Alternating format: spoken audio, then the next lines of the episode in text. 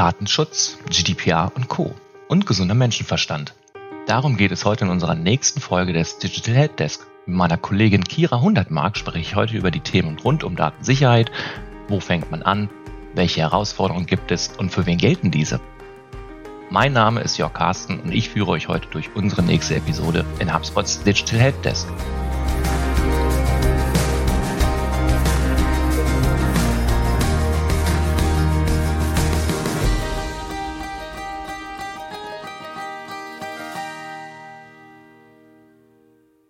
Herzlich willkommen im Digital Helpdesk Podcast. Ähm, heute zu Gast ähm, in unserem Podcast ist die liebe Kira Hundertmark, bei uns zuständig als Legal Counsel. Mein Name ist Jörg Carsten und heute sprechen wir über die Themen GDPR, Datenschutz und Co. und warum eigentlich gesunder Menschenverstand dazugehört. Kira, möchtest du kurz selber kurz was zu dir, zu dir sagen? Ja, danke, dass ich in eurem Podcast dabei sein kann. Ich freue mich sehr. Genau, ich bin Senior Corporate Counsel, also Justiziarin bei HubSpot. Ich bin jetzt seit August letzten Jahres dabei. Das heißt, ich hatte schon ein bisschen Zeit, mich einzufinden und anzukommen und bin sehr gerne da. Finde, wir haben tolle Kollegen, tolle Produkte. Das stimmt. Und genau, macht Spaß. Und heute auch noch ein Podcast. Hervorragend. Genau, die Liste wird immer länger. Wir erleben sehr viel bei uns, das ist richtig. Um mal direkt so mit dem Thema anzufangen, ich meine, Datenschutz, GDPR und so weiter ist natürlich ein sehr breit gefächertes Thema und natürlich auch ein immer wieder sehr aufkommendes Thema bei allen Unternehmen jeglicher Couleur, würde ich jetzt mal in meinem jugendlichen Leichtsinn behaupten. Auch in meiner langjährigen Berufserfahrung schon mittlerweile. Aber zuallererst, was wäre denn so eigentlich oder was war für dich der Moment, wo du entschieden hast, krass, ich studiere jetzt Jura? Ja, ich muss sagen, das war jetzt nicht so eine Eingebung, die sich bei mir ergeben hat, sondern eigentlich wusste ich nach dem Abi nicht so richtig, was ich machen sollte, was ich studieren sollte. Und dann habe ich gedacht, mit Jura kann ich mir das relativ lange offen halten und kann dann entweder Rechtsanwalt werden oder auch in die Politik gehen oder ins Unternehmen. Das war mir, glaube ich, zu Beginn des Studiums so als Option noch gar nicht so bewusst, aber irgendwie war es eher so, nicht genau wissen, was ich sonst machen soll. Und ich muss sagen, ich habe es nicht bereut, weil ich gerne mit Menschen arbeite, ich gerne international arbeite, ich gerne in einem dynamischen ja, Umfeld tätig bin und das alles kann man im Unternehmen finden und auch insbesondere bei HubSpot. Und insofern bringt das sehr viel Spaß, weil man so ein bisschen, man mhm. ist halt quasi der Anwalt im Unternehmen und versucht dort die Kollegen, aber in gewisser Weise natürlich auch für die Kunden die besten Lösungen zu finden und das praktische Wissen, was man dann so in der Theorie aus dem Studium gelernt hat, anzuwenden in der Praxis. Ja, das klingt auf jeden Fall sehr plausibel und macht auch definitiv Sinn. Aus deiner Sicht, so, so ein Jura-Studium an sich dauert ja eh schon immer gefühlt ewig, was man so von, von Freunden weiß oder sonstiges. Würdest du sagen, okay, der Teil im Bereich Counsel oder Justiziarin im Bereich Datenschutz oder auch GDPR ist etwas, worauf man sich mittlerweile halt spezialisieren kann, auch im Studienbereich, oder kommt das eher so allgemein aus der sagen wir mal Rechtsecke, dass ich da sage, okay, da gehe ich jetzt in die Richtung oder man spezialisiert sich dann punktuell ab einem gewissen Punkt darauf? Ja, das ist eine sehr gute Frage. Also ich habe mich tatsächlich während des Studiums nicht darauf spezialisiert. Das war, also Datenschutz war so noch überhaupt nicht äh, mein mein Schwerpunkt oder hatte ich den Blick da drauf. Äh, ist aber auch schon ein bisschen her auch wenn man mir das vielleicht nicht ansieht, hoffe ich. Ich hatte damals als Schwerpunkt, also es gibt so einen Schwerpunktbereich, im kleiner Exkurs das äh, Jurastudium. Es gibt einen Schwerpunktbereich, den man wählen kann und ich hatte Internationalisierung der Rechtsordnung, was dann sowas wie Europarecht, Völkerrecht und so dergleichen umfasst. Es gibt aber, glaube ich, inzwischen auch Schwerpunktbereiche so im Bereich Datenschutzrecht, was natürlich spannend ist, wenn mhm. heutzutage junge Leute Jura studieren und da vielleicht schon so diese Weitsicht haben und denken so, ah, Datenschutz, das klingt doch spannend. Ich habe damals tatsächlich einen verfassungsrechtlichen Moot aber gemacht, der sich mit dem Recht auf informationelle Selbstbestimmung, was ja so ein bisschen eigentlich das ähm, ja Grundrecht im Datenschutz ausmacht, daran teilgenommen. Das war dann so mein erster Berührungspunkt. Und ansonsten bin ich ja dann im Berufsleben so ein bisschen reingerutscht, weil in meinem ersten richtigen Job nach dem zweiten Staatsexamen dann der Posten des Datenschutzbeauftragten frei wurde und Ich wusste, okay, irgendwie wird die Arbeit auch in der Rechtsabteilung liegen. Insofern kann ich mir dann auch den Hut aufsetzen und dann habe ich verschiedene Schulungen gemacht und habe vor allem aber durch die Zusammenarbeit mit Kollegen im, im, in dem Unternehmen. Es war ein größeres Affiliate-Marketing-Netzwerk, also gerade so mit den Leuten aus der IT, aus dem Marketing und so weiter, habe ich halt viel gelernt über Datenschutz, weil Datenschutz ist ja irgendwie, also Viele würden wahrscheinlich sagen, es ist was Trockenes, aber ich finde, es ist auch was sehr Lebendiges. Und gerade wenn man das im Unternehmen als Teil des Unternehmens macht, dann lebt es davon, dass man sich vernetzt und dass man quasi so, ja, cross-functional mit verschiedenen Teams zusammenarbeitet mhm. und verschiedenes Wissen zusammenbringt, weil die eierlegende Wollmilchsau im Datenschutz ist schwer zu kriegen. Also jemand, der juristischen Hintergrund hat, gleichzeitig technischen Hintergrund und am besten irgendwie auch noch so ein bisschen Projektmanager ist und das alles zusammenbringt. Die meisten kommen ja entweder aus dem juristischen Bereich oder aus dem technischen und insofern sind dann natürlich immer, muss man einfach verschiedene Kompetenzen zusammenbringen und das macht dann auch Spaß. Mhm. Das wäre auch so, so der Punkt, den ich gerade auch im Kopf hatte. Also von wegen die, die Erfahrung, okay, so aus dem Datenschutz, wie, wie kam man eigentlich dazu? Da sind wir ja gerade schon so ein bisschen drauf eingegangen, um da vielleicht ein bisschen auch ins, äh, ja, kleinere Detail zu gehen und die Erfahrung aus dem Bereich. Du hast schon diesen Mood Court erwähnt, dass es das im Jura gibt, wo man seine ersten Berührungspunkte so auch mit der Praxis wahrscheinlich dann macht. Zählt das dann auch, also solche praktikablen Erfahrungen, kommen die immer mehr im Bereich Datenschutz auch für Juristen in Frage oder ist es mittlerweile so die Regel? Und eine andere Frage, warum macht dir das so viel Spaß? Vielleicht fange ich mit der zweiten Frage an, warum Gerne. das Spaß macht. Und ich glaube, der eine Punkt, das was ich, also zumindest für mich persönlich, ich finde es super spannend, mit verschiedenen Teams zusammenzuarbeiten und gerade dieses cross-functional, äh, ich weiß gar nicht mehr, wie man das auf Deutsch bezeichnen würde, funktionsübergreifend, äh, teamübergreifend, teamübergreifend ja. genau, zusammenzuarbeiten. Genau, Gruppenarbeit äh, finde ich sehr spannend, weil ich finde, man lernt sehr viel. Ich musste diverse Dinge darüber, wie zum Beispiel das Internet funktioniert, ist vielleicht als Jurist mit wenig technischem Wissen nicht Gott gegeben musste ich erst lernen und, und so ein bisschen, dann, ah, okay, so funktioniert das. Ah, deswegen wird da eine IP-Adresse erhoben oder übermittelt oder zumindest das passiert. Das reicht ja schon, wenn man das irgendwie weiß, dass das so ist.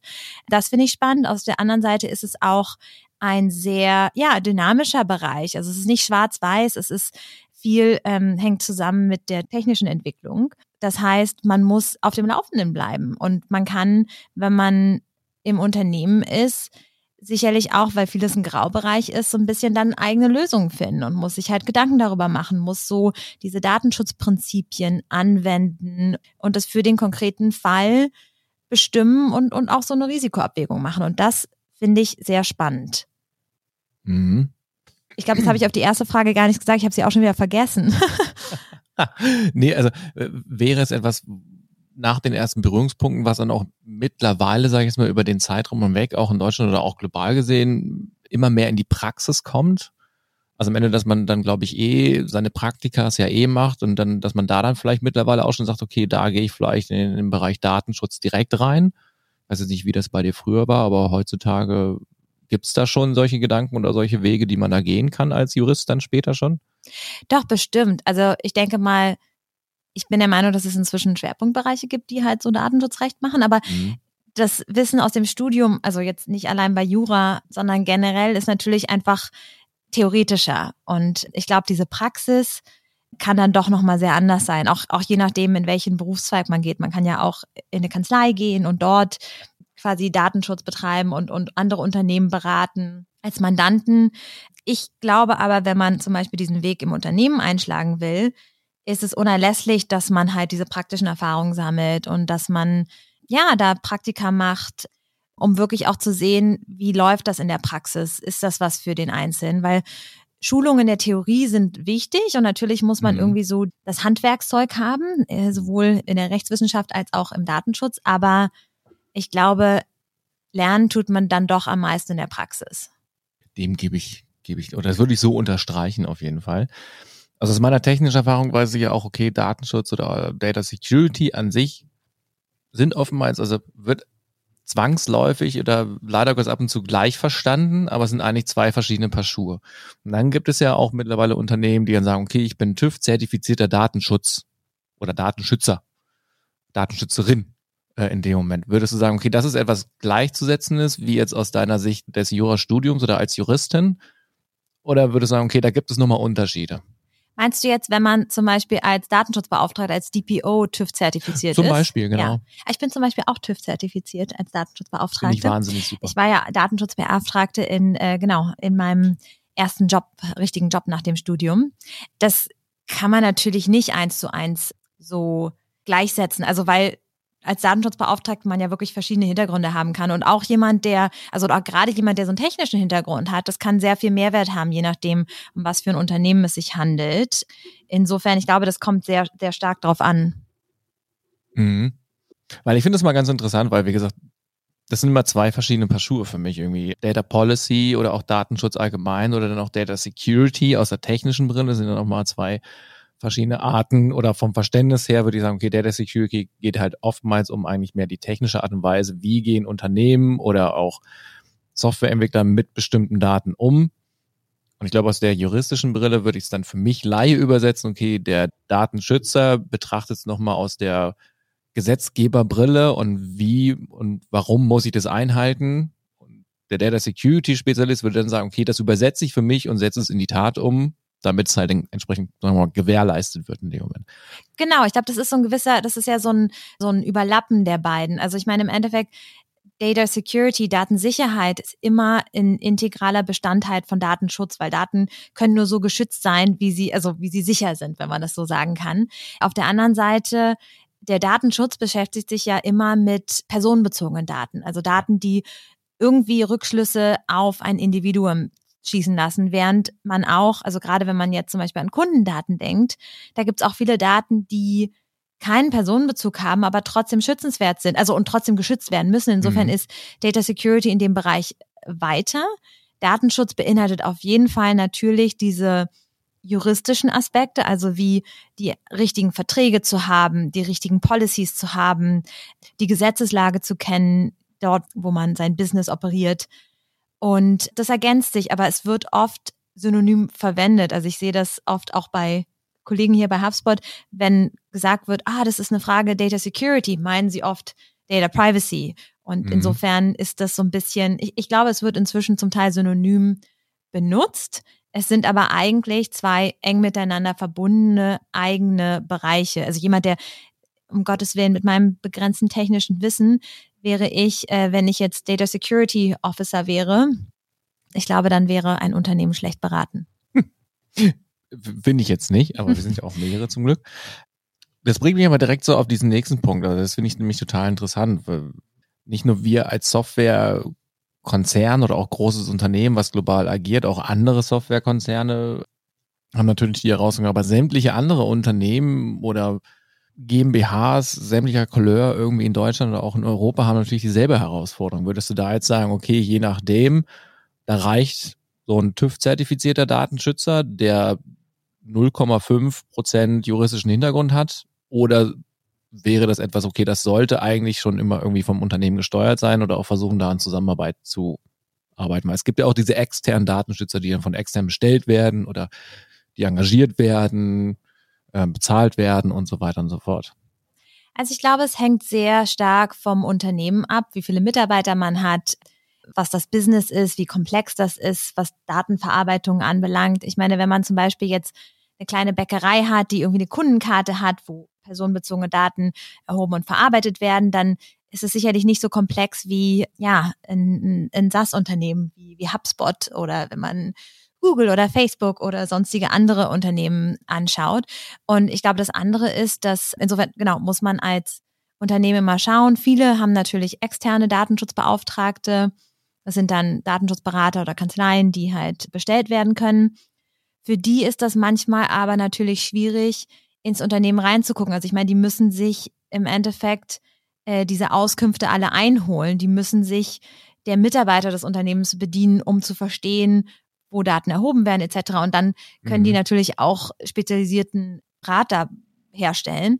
Aber auf der anderen Seite finde ich eigentlich das immer sinnvoll, wenn es möglich ist, einen Datenschutzbeauftragten zu haben, der aus dem Unternehmen kommt. Der wird trotzdem noch ein Netzwerk haben. Also manch, manche Unternehmen nennen das dann so so Privacy Champions, die in jedem Team sitzen, die quasi so ein bisschen dafür zuständig sind, den Datenschutzbeauftragten auf dem Laufenden zu halten, was passiert, dann auch das Verständnis zu haben, was dieses Team macht, weil ob es jetzt irgendwie die Personalabteilung ist oder die IT oder das Marketing-Team, die Rechtsabteilung, da sind ja sehr verschiedene Datenverarbeitungsvorgänge und, und das kann sehr unterschiedlich gestaltet sein. Insofern, ich glaube, der Datenschutzbeauftragte steht dann, also kann das nie alleine meistern. Mhm. Der berät natürlich die, die Geschäftsführung, so ist das aus dem BDSG und der DSGVO vorgesehen, aber er wird sich immer eines Support-Teams bedienen müssen, weil es ansonsten wahrscheinlich eine unerfüllbare Aufgabe für einen Einzelnen ist. Dann ja.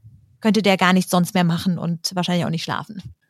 Finde ich sehr interessant, weil ab und zu wirkt es ja immer so von außen her oder wenn man das dann so in, in den Medien verfolgt, dass es immer so sehr alleinstehende Menschen irgendwie für sich sind oder sehr introvertiert, aber das ist ja dann gar nicht so. Also die müssen ja dann schon sehr kommunikativ sein. Und, und ich glaube, dieses Klischeebild ist dann überhaupt gar nicht damit erfüllt, dass man sagt, okay, das sind alles irgendwelche Nerds, die sich gerne mit, mit tiefgehenden Datenverschlüsselung oder Paragraphen irgendwie beschäftigen. Kommt wahrscheinlich drauf an. Also ich glaube, ja, genau. Mm, ich finde es immer vorteilhaft, wenn man so eine Funktion hat, also wie auch so ein bisschen, ich glaube, die sind ja auch ein bisschen Projektmanager. Also das, ihr Projekt ist halt der Datenschutz und das managen sie und deswegen würde ich sagen, es ist immer vorteilhaft, wenn man auch gerne äh, mit Menschen spricht und, und im Team zusammenarbeitet. Ob die Realität anders aussieht, das kann durchaus sein. Ich glaube, manchmal werden ja Datenschutzbeauftragte so, oh, die sind unkündbar, so wie Betriebsräte und so, weil die halt eine gewisse ja, Schutzfunktion auch haben und, und, und unabhängig sein sollen. Ja, wie das in der Praxis alles so ist, sieht dann manchmal natürlich anders aus. Aber ich glaube, im Idealfall ist es jemand, der Spaß am Datenschutz hat und auch gerne mit Menschen, Teams kommuniziert und idealerweise noch ein bisschen juristisches Wissen, ein bisschen technisches Wissen und viel mhm. Freude an am Lernen hat. Ja. Ich denke mal, das Thema Lernen dann auch in dem Moment ist einfach auch so ein, so ein Endlos-Thema. Genauso wie bei uns oder auch in sämtlicher Rolle, in der man im, im professionellen Arbeitswesen irgendwie unterwegs ist. Das spielt ja immer mehr eine, eine größere Rolle. Ne, dass ich da immer stetig am Ball bin. Und gerade so im Datenschutzbereich oder gerade auch so, was IT-Technik und, und Infrastruktur an sich angeht. Ich glaube, das ist das schnellste, liebigste Business, was wir überhaupt irgendwie haben.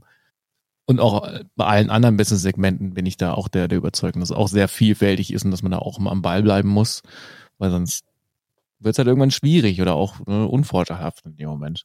Ja, mhm. man muss auf dem Laufenden bleiben. Ich glaube, das ist halt ja. gerade weil das Datenschutzrecht so dynamisch ist und sich einfach viel tut und wir viel Gerichtsentscheidungen, Orientierungshilfen der Aufsichtsbehörden und so weiter, die ständig rauskommen und, und sich technisch einfach auch so viel tut, muss man da ein bisschen auf dem Laufenden bleiben. Ansonsten, viele Sachen sind dann halt auch veraltet. Also ich meine, gewisse Grundsatzsachen gelten auch weiter, aber ich glaube, man sollte auch ein bisschen Freude dran haben, sich da technisch und juristisch auf dem Laufenden zu halten.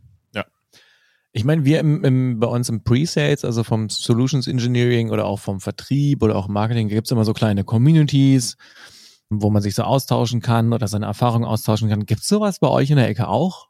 Oh ja, also seitdem das Thema, also ich würde sagen, seitdem die Datenschutzgrundverordnung quasi in Kraft getreten ist, ist halt das Thema Datenschutz, was es ja schon lange gab. Ne? Es ist ja nicht so, dass irgendwie davor es ein rechtsfreier Raum ist, was manchmal so von Unternehmen, oh Gott, ab Mai ich wusste auch mal den Tag im Mai.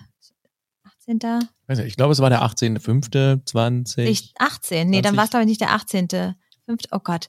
Siehst du, da merkt man schon, wie das Gehirn Dinge verdrängt. Auf jeden Fall war es im Mai. Das ist auch schon vier Jahre her. Es ist schon vier Jahre her und die Leute dachten wirklich, so ein Vorhang fällt jetzt und irgendwie, oh Gott, jetzt sind wir ein regulierter Bereich, obwohl wir es davor auch schon waren. Insofern, seitdem hat natürlich auch, das ist ja auch ein Business, Datenschutz. Also machen wir uns nichts vor. Es ist natürlich gut ja. für mich als Juristin, weil das ist quasi auch so ein bisschen unser, unsere Daseinsberechtigung. Datenschutz als weiterer Bereich. Natürlich können nur Juristen Datenschutz so toll machen. Ist dann der äh, Marketing-Effekt dabei. Und insofern, da gibt es eine ganze Industrie, die dahinter steht. Und dann natürlich auch so Stammtische. Ähm, es gibt Stammtische für Unternehmensjuristen. Es gibt Stammtische für Juristen aus bestimmten Branchen. Es gibt Stammtische für Datenschutzbeauftragte. Es gibt diverse Organisationen. Also ich meine, der TÜV macht viele Schulungen. Ich glaube, weiß nicht, ob die Stammtische haben, ist vielleicht eher nicht so, vielleicht. Aber dann gibt es internationale Anbieter, die das machen. Also da gibt es viel Austausch. Es gibt, es gibt Foren. Also da ist auf jeden Fall, da kann man sich austauschen, wenn man das möchte. Mhm. Ja, das finde ich spannend. Ich glaube, das ist auch mal das, was dann teilweise so ein bisschen untergeht in dem, in dem Thema an sich, dass dann halt vergessen wird, äh, dass gewisse Menschen oder dass, dass vielleicht viele Menschen, so wie anfangs ich vielleicht auch dachte, okay, ich mache einfach irgendwie so ein ISO-Zertifikat werde dann halt Datenschutz, Datenschützer, Datenschutzexperte und, und lass mich Hast da. Hast du ein äh, ISO-Zertifikat gemacht? Leider nein. Noch nicht. Vielleicht noch nicht. Vielleicht gehe ich ja noch, ich weiß es nicht. Ähm, nein, äh, Spaß beiseite. Ich finde es auf jeden Fall sehr spannend, weil es halt sehr vielseitig ist und weil, weil es einfach ähm, auch sehr schnelllebig dann auch ist, je nachdem, wo man da unterwegs ist. Ne? Also ob man das jetzt auf, ich würde erwarten, dass auf Konzernebene, wie jetzt bei großen Autoherstellern oder bei großen Chemie Fabrikanten genauso die Herausforderungen bestehen wie bei Apotheke Engelhardt oder Bäckerei-Fachverkäuferin äh, Schmidt genauso diese Herausforderungen stehen. Also ich denke da nur an diese ganzen Kassenbons zum Beispiel, die man immer aushändigen muss. Und was da alles wiederum mittlerweile auch geschwärzt ist, das habe ich letztens gelesen, fand ich auch sehr interessant. Also es wird aufs Minimum reduziert, damit auch auf diesen physischen Medien, auf dem Kassenseite auch nicht zu viele Daten wiederum drauf sind, weil das dann auch schon wieder angeprangert wurde, glaube ich wenn ich es denn mit meinem laienhaften Verständnis richtig verstanden hatte. Aber alle haben ja seine Herausforderung in dem Moment und, und, und alle sind aber auch erpicht darauf, das dann genau so zu erfüllen. Ich glaube, es ist immer ein bisschen schwierig, das so greifbar zu machen. Also in, in den Kontext zu bringen, der einfach verständlich ist, gerade auch für die kleineren Unternehmen oder auch für die mittelständischen Unternehmen, die vielleicht nicht diese Manpower wie wir oder wie jetzt auch andere Unternehmen haben, um sich halt eine explizite Person zusätzlich zu einem Data Security Team und Data Compliance Team und so weiter zu leisten, sehr schwierig gestaltet, denke ich mal. Ne? Deswegen bin ich froh, dass es dann auch Externe gibt, die sagen, okay, auf Honorarbasis helfe ich dir da sehr gerne und, und wir gehen da durch. Klar dauert es dann vielleicht ein bisschen länger. Auf der anderen Seite wird auf jeden Fall gewährleistet, dass sich darum gekümmert wird und dass auch diese Menschen nicht verloren gehen irgendwie oder diese Unternehmen dabei nicht verloren gehen. Finde ich total wichtig.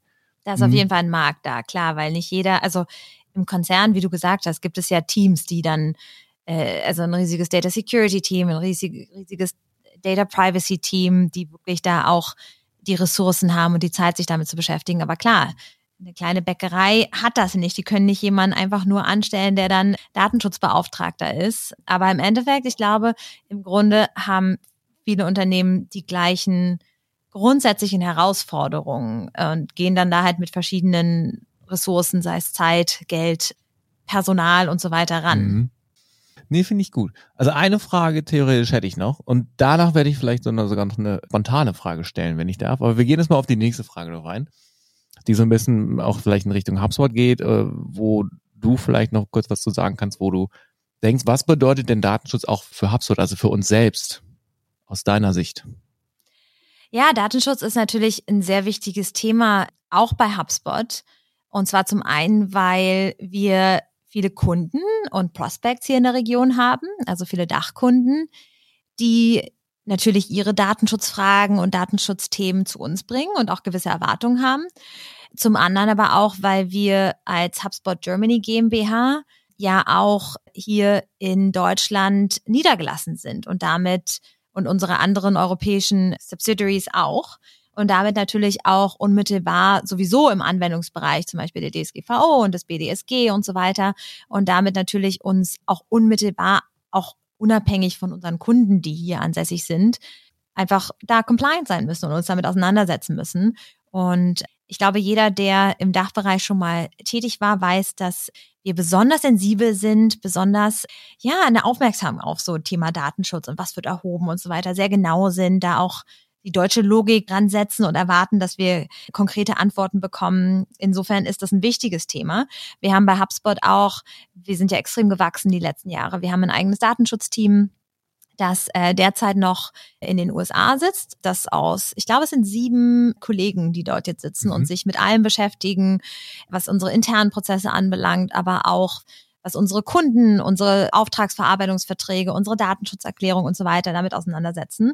Und ich glaube, wir haben ja in den letzten Jahren da auch schon viel gemacht. Also ich denke gerade dran, das kam kurz bevor ich anfing, das Europäische Datencenter, was gestartet wurde. Ja wo bestehende Kunden jetzt äh, hin migriert werden und Neukunden direkt darauf quasi sitzen können. Wir haben unseren, unser DPA, unseren Auftragsverarbeitungsvertrag, der DSGVO-konform ist, wo wir zuletzt die neuen Standardvertragsklauseln inkludieren mussten äh, oder wollten, weil die äh, ja so aktualisiert bereitgestellt wurden.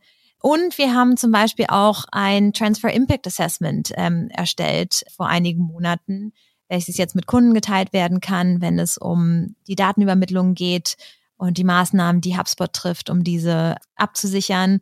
Insofern, da ist auch viel Bewegung.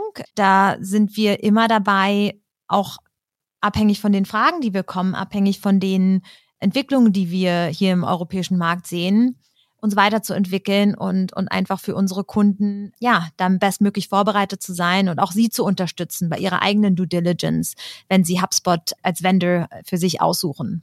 Mhm. Ich glaube, wir hatten es eingangs mal, mal gesagt, und das führt mich dann jetzt zu dieser spontanen Frage.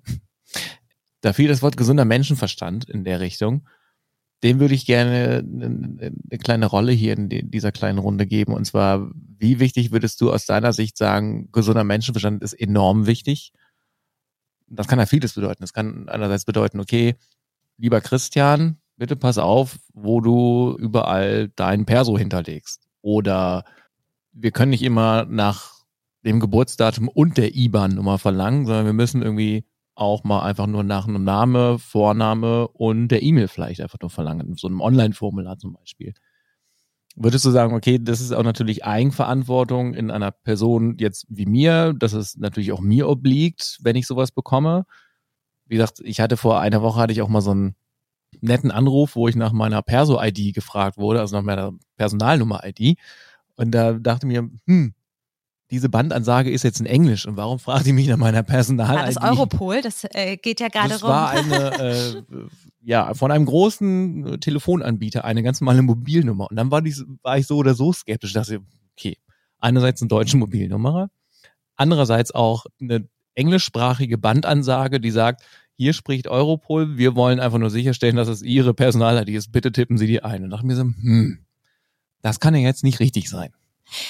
Europol scheint sehr aktiv zu sein. Ich habe davon äh, jetzt schon mehrfach gehört. Ja, also zum gesunden Menschenverstand. Ich bin ein großer Fan des gesunden Menschenverstandes, weil jeder bekommt ihn eigentlich bei der Geburt ausgehändigt. Also so zumindest die Idee. Und ich glaube, was Datenschutz anbelangt, haben natürlich viele so das Gefühl, ich sehe das hier auch bei Kollegen, so eine Angst, irgendwie irgendwas falsch zu machen, da stehen irgendwie hohe Fines dahinter. Man will alles irgendwie richtig machen, was super ist, weil ich finde, das zeigt ja auch, dass hier einfach die Sensibilität da ist und dass die Leute irgendwie ein Verständnis dafür haben. Aber jeder wird halt mit gesundem Menschenverstand gesegnet. Und ich finde, wenn man als Unternehmen zum Beispiel seine Mitarbeiter angemessen schult und, und sie wissen, an wen sie zum Beispiel Betroffenenrechte weiterleiten, dann muss natürlich ein Prozess sein. Das kann nicht irgendwie der gesunde Menschenverstand des Einzelnen alles lösen. Aber Insofern, du hattest ja jetzt das Europol-Beispiele, das ist ja dann so, so ein Scam irgendwie, dass man manchmal einfach so einen Schritt zurückgeht und überlegt, okay, macht das jetzt Sinn? So, weil man ist dann so getriggert. Das ist ja auch so wie zum Beispiel Kriminelle vorgehen, dass sie dann Phishing-E-Mails oder sonst was schicken und man, oh, der mhm. CEO sagt mir jetzt, ich soll jetzt hier irgendwie, keine Ahnung, 500.000 Euro, genau. Ich, oh Gott, was passiert, wenn ich das nicht mache? Manchmal muss man da so, so wie man das als Anwalt auch machen würde, man berät seinen Mandant und ist halt nicht so selbst involviert. Man versucht sich da so ein bisschen rauszunehmen. Und ich glaube, beim Datenschutz, das Wichtige ist halt irgendwie die Transparenz und dass man sich Gedanken darüber macht und sensibilisiert ist. Es wird immer mal, wir sind alle Menschen, menschliche Fehler sind menschlich. Ja. Dazu wird es kommen. Aber gesunder Menschenverstand, finde ich, in vielerlei Hinsicht tut schon sehr viel, wenn man ein Grundverständnis vom Datenschutz hat. Mhm. Das finde ich gut. Und ich glaube auch, das ist ein, ein, schönes Schlusswort an sich. Also einerseits, ja, Datenschutz existiert, er ist relevant, er ist wichtig, enorm wichtig, auch für uns enorm wichtig. Wir haben die GDPR, also die EU-GDPR ist sowieso gesetzt und, und ich glaube, da wird noch sehr viel gelernt, auch gerade auf europäischer Ebene sowieso. Und der Punkt gesunder Menschenverstand ist, glaube ich, dann nochmal zusätzlich dazu einfach nochmal eine große, große Nummer an sich, die nochmal hilft, in dem Ganzen, ich habe einen kleinen Frosch im Mund. Ähm, ein Datenschutzfrosch. Ein Datenschutzfrosch, vielleicht genau deswegen. Aber die nochmal wirklich hilft dabei, ähm, das Ganze, glaube ich, so für, für sich besser verständlicher zu machen oder vielleicht auch nachvollziehbar zu machen, warum es denn ab und zu jetzt auch immer so ist, wie es ist. Und weil man halt gewisse Themen vielleicht einfach nicht abfragen sollte oder auch gewisse Themen nicht preisgeben sollte. Ist ja auch sowas. Ne? Vielen lieben Dank also für diese ganzen Informationen, für diese Insights. Den Community-Teil finde ich sehr gut und den werden wir auch noch nachher noch in unseren Podcast-Show Notes natürlich auch mit, mit anhängen, dass sich jeder das mal, mal gerne angucken kann. Und dann war es das für heute. Wunderbar. Ich danke dir, Jörg. Ich danke auch. Vielen lieben Dank nochmal. Auch viel Spaß an die Zuhörer und dann sehen wir uns bis bald.